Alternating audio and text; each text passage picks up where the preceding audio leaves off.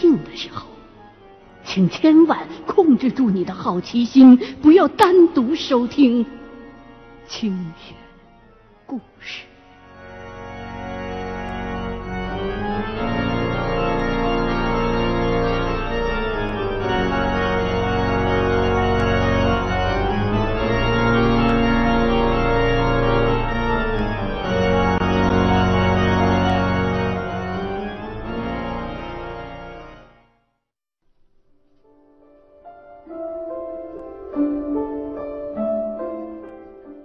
在重庆观音桥某个数码城的门口，有一座年代比较久远的人行天桥。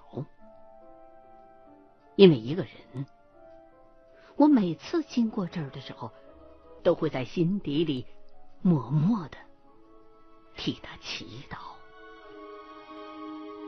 哪怕是我知道他早已经听不到了。二零零九年，重庆的冬天比以往都要冷。我一个在观音桥附近卖茶具的朋友打电话给我说，他早上到店里开门时，发现地下通道当中有个乞丐死在了那里。他害怕晦气，所以请我赶紧过去看一看。按理说，我是不相信晦气这个说法的。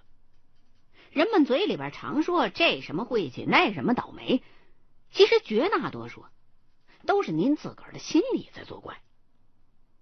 人总有钻牛角尖的时候，当遇到快乐的事儿的时候，只会高兴一会儿，转头啊就忘了。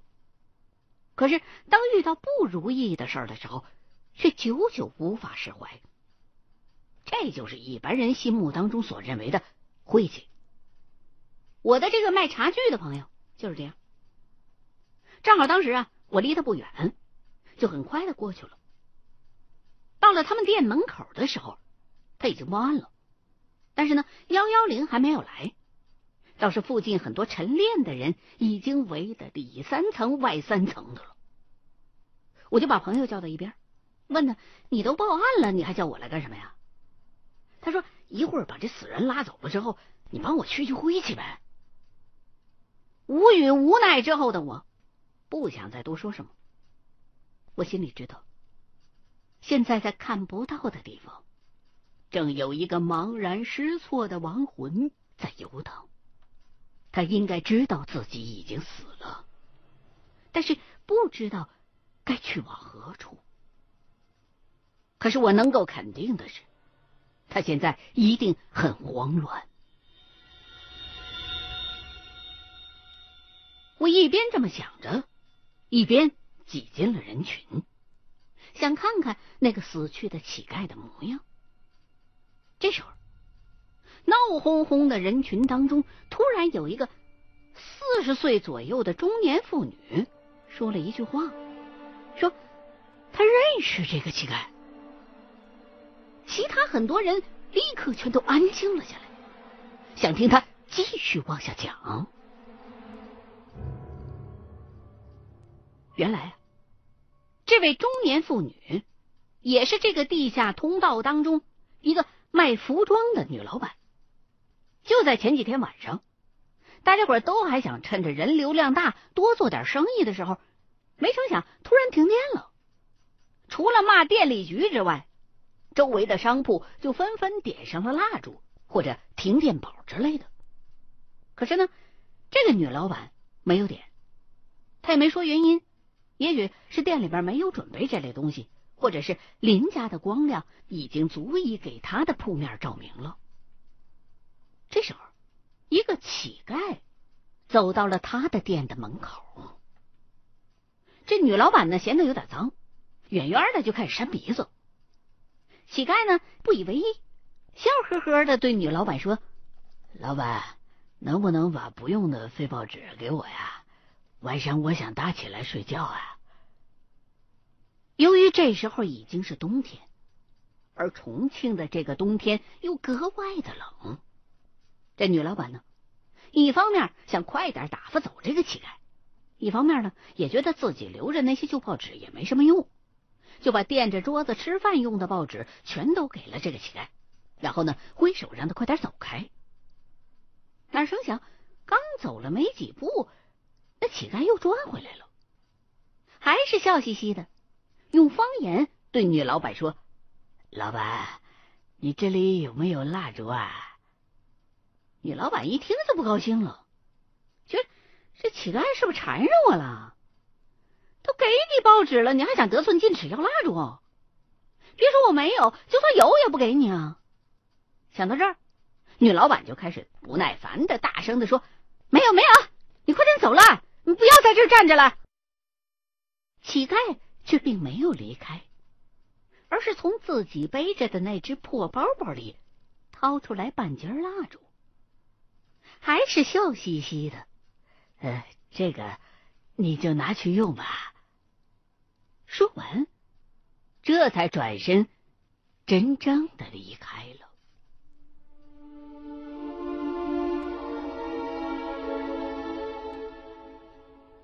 女老板说到这儿，大概真的心有感触，竟然有些哽咽了。这时候，幺幺零的人来了，确认乞丐是冻死了之后，就把遗体装进尸袋带走了。围观的人群也开始渐渐的散去。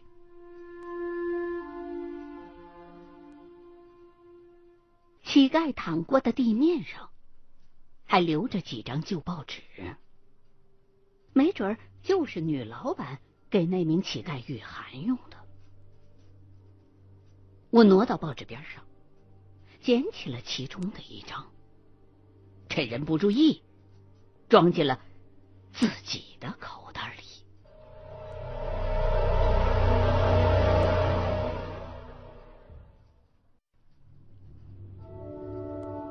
回到朋友的门面我就问他：“你认识那个乞丐不？”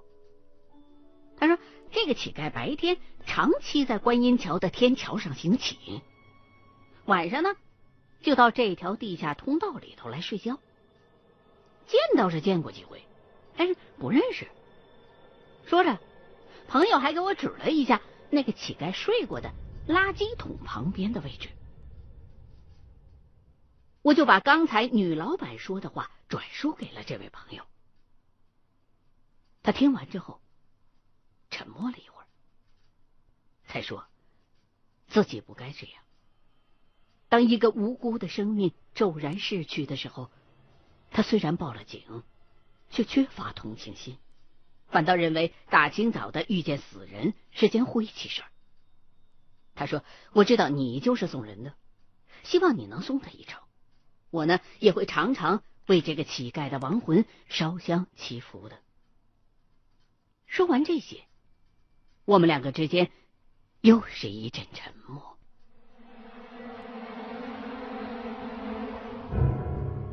那天我告辞的时候，真是有打心底里有点瞧不上我这个朋友了，因为我知道很多乞丐都是患有精神疾病的人。游手好闲到沦落街头要饭的，毕竟还是少数。这当中还有诸如求五块钱坐车回家，或者给孩子买饼之类的低级的骗术。多年来，我看到老年乞丐的时候，多少都会给几块钱的，尤其是那种身有残疾或者失明之后在路旁拉二胡的乞讨者。而对于那些有手有脚的年轻的乞丐，我向来是头也不回的走掉。假如这个死去的乞丐还活着的话，也许我从他身旁经过的时候，也不会掏钱换他的一声感谢。而当他死去，我却愿意不收分文，带他上路。这个想法，从我听完那个女老板的口述之后，就已经。决定了。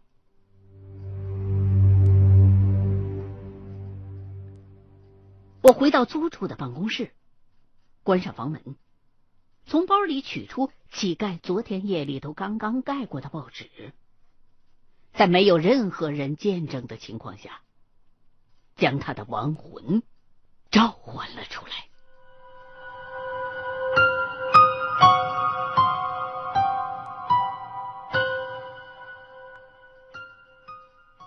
我吃惊的是，通常被我喊出来的亡魂，往往会因为留恋人间而充满了伤感。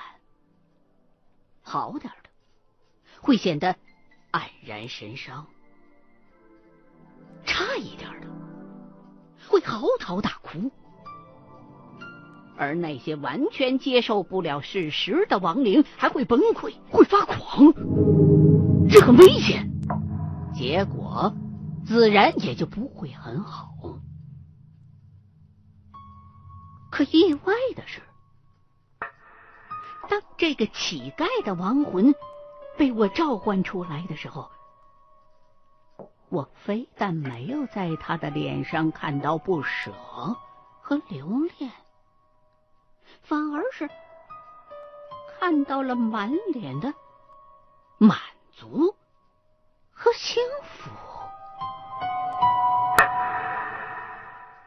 我就问他，他说他叫张成平，是贵州人，一九六六年出生，曾经是一名工人，后来得了精神病，神志恍惚，从家里跑出来之后，就一直流落街头，时而清醒。时而糊涂，死之前已经在重庆流浪了三年了。我知道，一个人生前无论多么的癫狂，死后的记忆却是真实而清晰的。我就又问他：“你有没有什么还没有了却的心愿啊？”这个亡魂说。没有了，我就又问他：“你害不害怕去亡灵该去的世界呀？”他说：“他早就盼着这一天了，可惜神志不清，做不得主，死又死不了，活也活得一塌糊涂。糊涂的时候就不说了，清醒的时候。”却总是被“好死不如赖活着”的心理支配着，只盼活着一天能做一天好人就行。听完他的这些话，我很讶异，看他如此的淡定，确实也没有了什么遗憾，就知道是时候送这个亡灵上路了。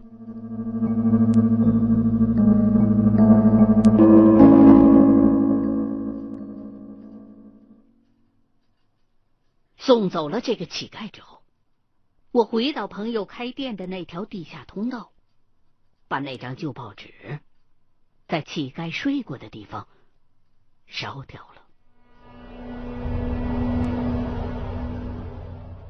从那以后，每当我经过观音桥的这座天桥，都会情不自禁的在心底里默默的祈福着。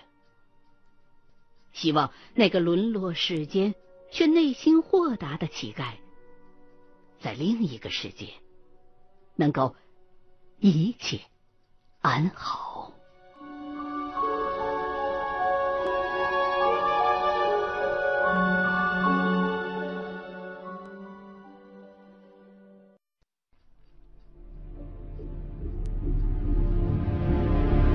二零零七年。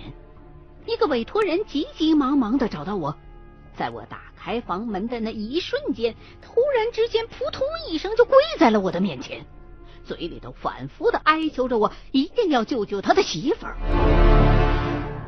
我从不受人这样的大礼，赶紧把他扶了起来。之后，才问明白了事情大概的经过，原来是这个男人的媳妇儿中邪了。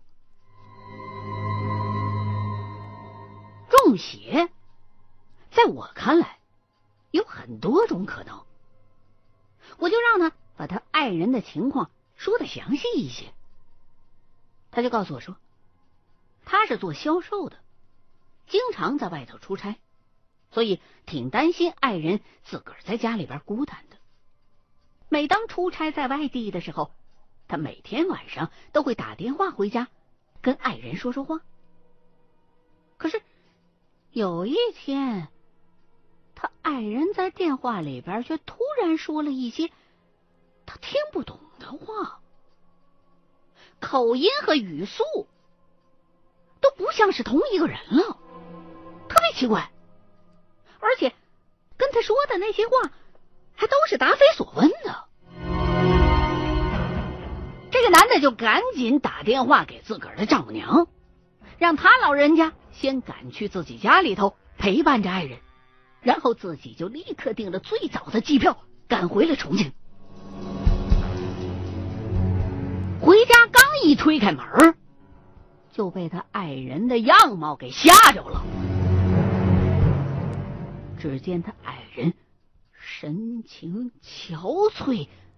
俩眼无神，头发却输的又顺又直的。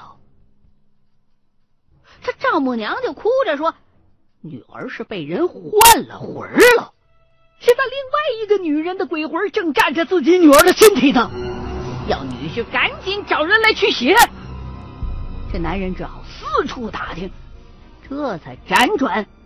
找到了我，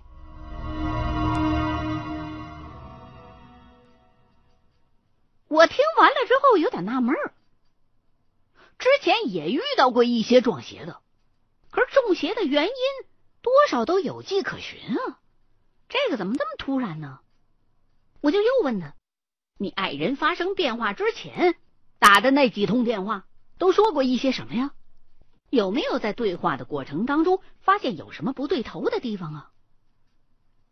这男的回想了一番，然后先是说不太记得了呀，又闲聊了几句，启发了他一下之后，他就若有所思的说：“有件事儿，也许有点古怪。”接着。他就告诉我说呀，他爱人中邪之前的几天晚上，在电话闲聊的时候，就跟他说了这么一件事儿：有天中午吃完了中午饭之后，他爱人一个人坐在家里头看电视，突然就听到了一阵敲门声。他爱人就随口问了一句：“谁呀？”门外没有人回答。他爱人也没在意，以为是自己听错了，就接着看电视。可是没过多一会儿，那敲门声就再次响了起来。他就又问了一句：“谁呀？”这回他听到家门口外头有一个女人的声音回答了一句。我，他爱人由于没听清这个声音到底是谁的，就站起身来，走到门前，通过猫眼儿往走廊里头看。门外头没有人，他爱人就没当回事儿，就又回了屋了。听他说到这儿，我不由得暗暗的抽了一口凉气。虽然还不能够百分之百的确定，但是我分析，这家这女子恐怕是遇到了那个东西——盲鬼了。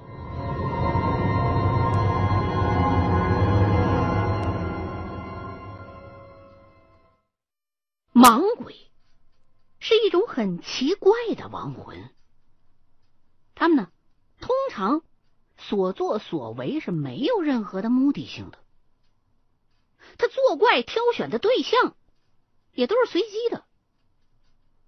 他们最喜欢干的就是敲人家的房门。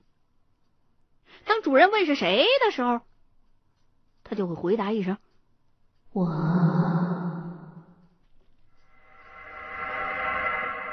这种情况，我想很多人都遇到过。你再过去一看，门外头没有人。不过，大多数的时候，这盲鬼啊是不会进屋的。可以说，他仅仅是喜爱恶作剧。像这个男人的媳妇遇到的进了屋了的盲鬼，我这辈子到现在就只遇到过三回。前两回还是跟我师傅学艺的时候见过的。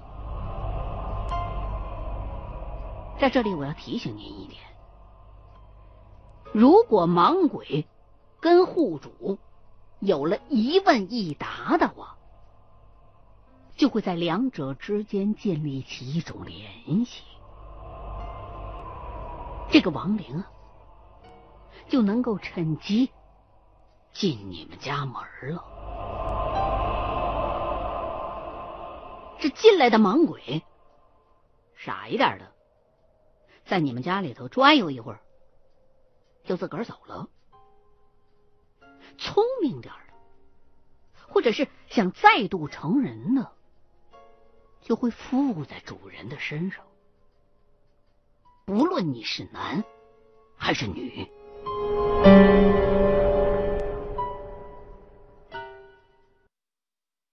OK。刚刚您收听到的是《新清雪故事系列之猎鬼人》的第十四集。新浪官方微博“清雪故事二零一零”，欢迎您继续收听下一期的清雪故事。